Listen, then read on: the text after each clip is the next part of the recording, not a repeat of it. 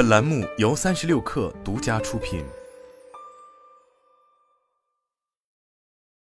本文来自三十六氪领读。有人问我，你可以写写从辞职到创业过程中所经历的痛苦吗？大家会很有共鸣。于是我开始回忆五年前辞职时的感受，以及这几年的创业经历。我意识到，整个过程虽有不少压力，偶尔也会焦虑，却并不痛苦。辞职前，我要面对强烈的不安全感；开始创业后，我要面对创业的大起大落、不稳定的收入、远程带领团队的沟通不便等。这些都是比较大的心理和能力挑战。但我为什么从不觉得其中有痛苦呢？如果把这几年经历的事放在从前，我肯定备受折磨。因为那时的我会把自己遇到的问题、困难、挑战都看作是麻烦和痛苦，但现在我则会把遇到的问题、困难和挑战看作是一场又一场的游戏。在玩游戏的同时，我还能不断成长、不断迭代和提升自己。所以，在这个过程中，我不觉得是痛苦，反而常常觉得享受。这个转变让我想起了从前的自己。那时的我常会陷入各种各样的烦恼、内耗、焦虑和痛苦，长时间的难以自拔。但现在这种状态已经没有了。所谓没有，并不是说在我的生命中再也没有遇到过挫折、失败、问题、困难和挑战。毕竟这些事在任何人的生命中都属于常态。我说的没有，指的是这些事情依旧在发生着，但是。我对他们的理解方式、想法、情绪反应，以及由此产生的行为选择和决策，却发生了非常大的转变。于是，我的状态也就发生了非常大的转变。这一转变的根源就在于心智模式的升维。一，什么是心智模式？心智模式就像是我们内在的信息处理器，它会对我们从外界接收到的信息进行加工。平时我们会从外在世界、他人说的、做的、写的，以及对于自己的观察和感知中获得很多信息的输入，然后经由我们自己心智模式的加工，再输出出去，以念头、想法、情绪、行为、决策、选择的方式表现在我们的生活、工作和关系中，并在很大程度上决定我们的人生走向以及生命质量。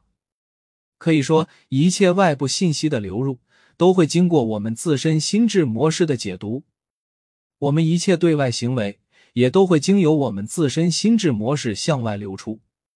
举例来说，即便今天我们读了同一篇文章、同一本书，但是这些信息经由我们每个人不一样的心智模式，就会带来可能完全不同的念头、想法、情绪、行为以及决策。这种从外在客观世界到个人主观理解的加工过程，就是经由我们自己独特的心智模式加工而成的。所以，彼得圣吉会说，心智模式深植于我们心灵之中，决定了我们对世界的看法。而你的心智模式是什么样的，你表现出来的对世界、对他人、对自己的理解方式、想法、情绪感知以及行为和决策，就会是什么样的。由于我们每个人的心智模式不一样，因此我们表现出的行为举止、选择决策也就大相径庭。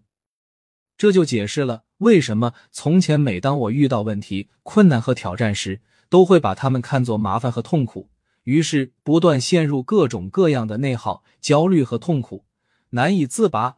而现在，每当我遇到问题、困难和挑战时，却会把他们看成一场又一场的游戏。并在游戏中不断的成长、迭代和提升自己。这种转变发生的根源就在于我心智模式的升维。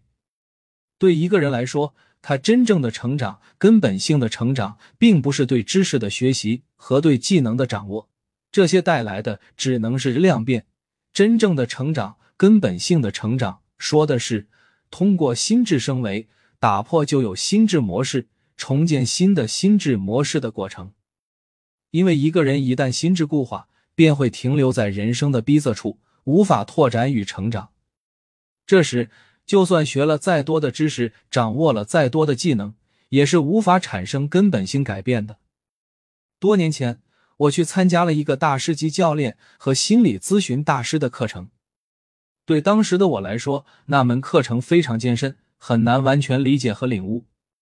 那门课程的翻译比我年轻几岁，但进入这个领域比我早了很多年。上课期间，我常常不自觉的拿自己与那位翻译进行比较，内心非常失落。对课程学不懂的困扰，加上与那位翻译相比较而来的失落，让我感到了痛苦。在这份痛苦里，有羡慕，有嫉妒，有不甘，有失落，也有后悔，觉得自己之前在职场里白白浪费了很多年。心想，如果能够像他那样早早进入这一行，那么现在的自己肯定更强大、更智慧，活得也会更充分、更蓬勃。就这样。我在这种负面情绪一待就是十几天，非常难受，难以走出。直到运用了我在这本书里写的“你的负面情绪也正是你的深层需求”的心智升维法，才从强烈的负面情绪中走了出来，并在此后发生了一百八十度的大转变。通过心智升维的方法，我发现隐藏在我这种负面情绪背后的，正是我的一个核心价值观——生命力。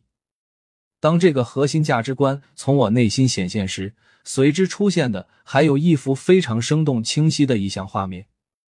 在铺满了各色鲜花的草地上，一条小溪蜿蜒流过，在阳光的照射下，溪水波光粼粼。小溪的上方有一棵高大茂盛的树，树枝上挂着一个吊床，吊床里躺着一个咿咿呀呀的小婴孩，他挥舞着双手，兴奋地看着外面的世界。在看到意象画面的那一刻，我泪流满面，因为我知道那个小婴孩代表的正是我自己。我之所以会在这门课中感到痛苦，不是因为嫉妒，而是因为我对自我成长的强烈渴望。所以，当我遇到比我年轻、比我入行早且比我智慧的人时，就产生了一种非常强烈的痛苦。在看到画面中自己的那一刻，我意识到，其实我一直都是那个咿呀呀。挥舞着双手，兴奋地看着外在世界的小婴孩，因为我永远都在好奇地学习着、探索着、成长着。我一直都走在这条路上，而这一切早已足够。看着那个蓬勃的新生命，我的内心充满了力量和幸福。在这一刻，我彻底明白了，我的求胜心不过是我想要有求知却不可得或觉得不够快的结果。我始终想要充满好奇心和生命力的学习、探索和成长，这才是隐藏在我负面情绪背后的深层次需求。这个深层次需求不是负面的，而是正面的、积极的、有力量的。但是，当我没有看见它时，它就会以负面形式加以呈现；当我看见它时，它就为我带来了强大的能量与生命力。在那以后。我就再也没有感受过与此类似的负面情绪了，而我的心智和人生也都发生了非常大的转变。这是在我生命中发生过的一次心智觉醒的故事。当然，这样的故事还有不少，其中一些已经被我写在了我的新书《心智觉醒》里，很坦诚也很真实。有关于职业发展的，有关于人生选择的，有关于痛苦伤痕的，也有关于亲密关系的。二心智升维为何可以让人发生巨大改变？在这里，我想跟你分享三个来自我的读者和学员的真实故事。故事一：最近我做了个一对一教练辅导，辅导刚开始时，来访者就表现出非常明显的焦虑情绪。随着对话的深入，我发现他焦虑的根源在于急着实现财务目标，而他给自己定的财务目标又比较激进。于是他感到希望渺茫，就这样，他陷入一个迫切想得到与无法立刻得到的无限死循环中。在这个循环中，他就像坐过山车一样，时而觉得前途光明，于是斗志昂扬，非常拼命；时而觉得前途渺茫，于是精神萎靡，焦虑异常。故事二：一天，我在公众号后台看到了这个提问。我现在的工作很稳定，薪资也不错。我在这个行业已经积攒了七八年的经验，但是我却常常感到难受，因为我本身是个很有创造力、很有思考力、也很有激情的人。可惜这份工作却不太需要我的创造力、思考力和激情，所以每过一段时间，我就会产生想辞职自己创业的冲动。但是家人和朋友都不赞同我的想法，当然我自己也很害怕，我怕辞职后创业失败，那时我又得灰溜溜的回来，甚至会被公司拒绝。这种纠结已经持续了两年，我依然无法做出选择。艾菲老师，你说我到底应该怎么办呢？故事三，外企高管米娅第一次找到我时，我就感觉她的身上仿佛背着一个无比沉重的包袱。那是一个什么样的包袱呢？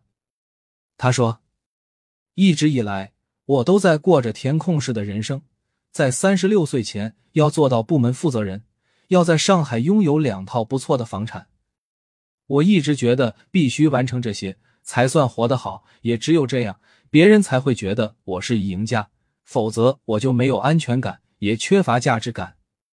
无论是工作还是生活，对我来说似乎都是一场又一场必须要赢的角逐。可是就在一两年前，我的生活中发生了一些事，让我开始觉得我不能继续这样。否则就会在痛苦里打转，但与此同时，我却发现周围的人都是这样的，大家都想过得更好，都想变得更强，赚更多的钱。在这种持续不断的内卷中，就算我想逃，也逃不出去。但是在内心深处，我还是很想改变，因为我不希望一辈子都处在这种焦虑、辛苦和痛苦的状态里。这三个案例。不仅是他们三个人的真实故事，同时也是成千上万人经历过或正在经历着的事。那么，最终我是如何帮助他们摆脱这些普遍性的问题和困扰的呢？我发现，当我与来访者提出的问题、困惑或痛苦处于同一层级时，虽然也能就事论事的想出具体方法和行动计划，帮助他们解决一些问题。但是这种方式却始终无法做到轻松彻底的解决问题。在这种情况下，不论是我还是来访者，都会有种有用但又不那么有用的感觉。相反，当我引导来访者升为自己的心智模式，然后再带他看向最初的问题、困惑和痛苦时，这些问题就会很快被化解。这些日积月累的切身经验，让我越来越清晰的意识到，心智升维。是让问题迎刃而解的关键，否则那些被各种问题困扰的人就会在迷宫一般的困境中绕来绕去，始终走不出去。与此同时，随着我对中国传统文化、东方哲学、西方哲学、西方现代思想、心理学、教练的科学、神经语言程序学、催眠理论、成人发展理论、天赋优势理论等理论学科持续多年的深入学习、思考和践行，我发现心智升维。是让问题迎刃而解的关键，这一规律是普遍存在的。如果你能升为自己的心智模式，就会感到现实为你提供了足够多的选择，根本不必总是左右为难或一直被卡住。这样做的结果是，无论做什么，你都会更有效、更智慧、更有力量。三，我们该怎样升为自己的心智呢？心智升维涉及三个维度。分别是高度、广度和长度。很多问题之所以无解，之所以能把我们卡在其中，关键就在于它的答案并不在我们既有的心智模式内。这时，不论面对的是多么难缠的问题、困境和烦恼，如果我们都能通过把自己的心智提升到更高的层级，拓展到更广的空间，延伸到更长的时间，从而打破之前既有的心智模式和框架。从低阶的、狭窄的、短视的心智模式和框架中走出来，问题都能迎刃而解。因为维度越高，限制就越小，拥有的可能性也就越多，于是难解和无解的问题就变得可解了。正如爱因斯坦所说：“你无法在制造问题的同一思维层次上解决这个问题。”在从既有的心智模式和框架中走出来后，我们的人生。也就进入了一个全新的阶段。在艾菲新书《心智觉醒》里，其核心内容就是心智的升维以及由此带来的觉醒和成长，分为高度篇、广度篇和长度篇。在高度篇中，通过对心智层级的提升，我们将轻松化解人类本能的限制、无法避免的痛苦、两难的选择、持续的内耗。在广度篇中，通过打破内化的咒语、思维的边界、游戏的规则这三大封印，通过在五个方面从低阶向高阶心智模式的进化，走出因束缚和狭隘带来的痛苦、烦恼、焦虑和纠结。在长度篇里，通过在更长的时间维度上进行思考与感悟，我们会理解先窄后宽的人生最优策略，并最终活出通透、豁达、自在的人生境界。随着对自己既有心智模式的持续提升、拓展和拉伸，我们会在不知不觉间收获到来自三个方面的深刻改变。改变一：随着对既有心智模式的打破，获得更成熟、更高阶、更宽广的心智模式，并最终实现心智上的升维。改变二：用升维的心智对生活、工作、关系中出现的各种问题、痛苦和困境。进行降维打击，让问题得以化解。改变三，心智模式的升维会把我们带向更广阔的视野和格局，产生会当凌绝顶、一览众山小、人生无限宽广的感觉，并最终获得豁达、通透、自在的心境与状态。与知识和技能不同，学到的知识容易被我们忘记，掌握的技能只能在一定范围内使用，但是。一旦我们的心智开始提升和扩展，它就永远不会退回到从前的限制和范围。即便我们学到某些知识，掌握某些技能，也要通过自己心智模式的加工才能运用它们。可以说，你的心智模式是你最大的问题，同时，你的心智模式也是你最大的答案。